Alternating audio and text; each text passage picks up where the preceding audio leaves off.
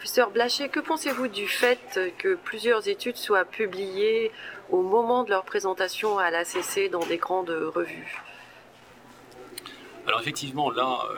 euh, à l'ACC 2009, il y a eu, comme dans beaucoup de congrès, euh, des papiers qui ont été publiés dans les meilleures revues, New England pour l'ACC 2009, euh, et qui ont été publiés online au moment de leur présentation à Atlanta. Alors,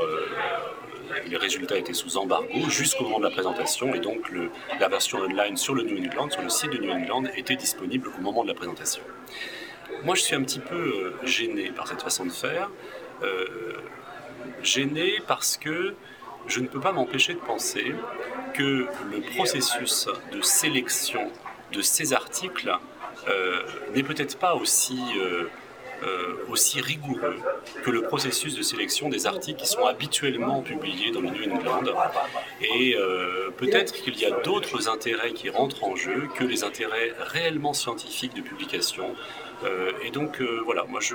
trouve que c'est pour la communication extrêmement intéressant, extrêmement positif, mais sur le plan scientifique, je suis quand même un petit peu gêné euh, par ce parallélisme entre la publication sur le site de journaux réputés et la présentation à un congrès international.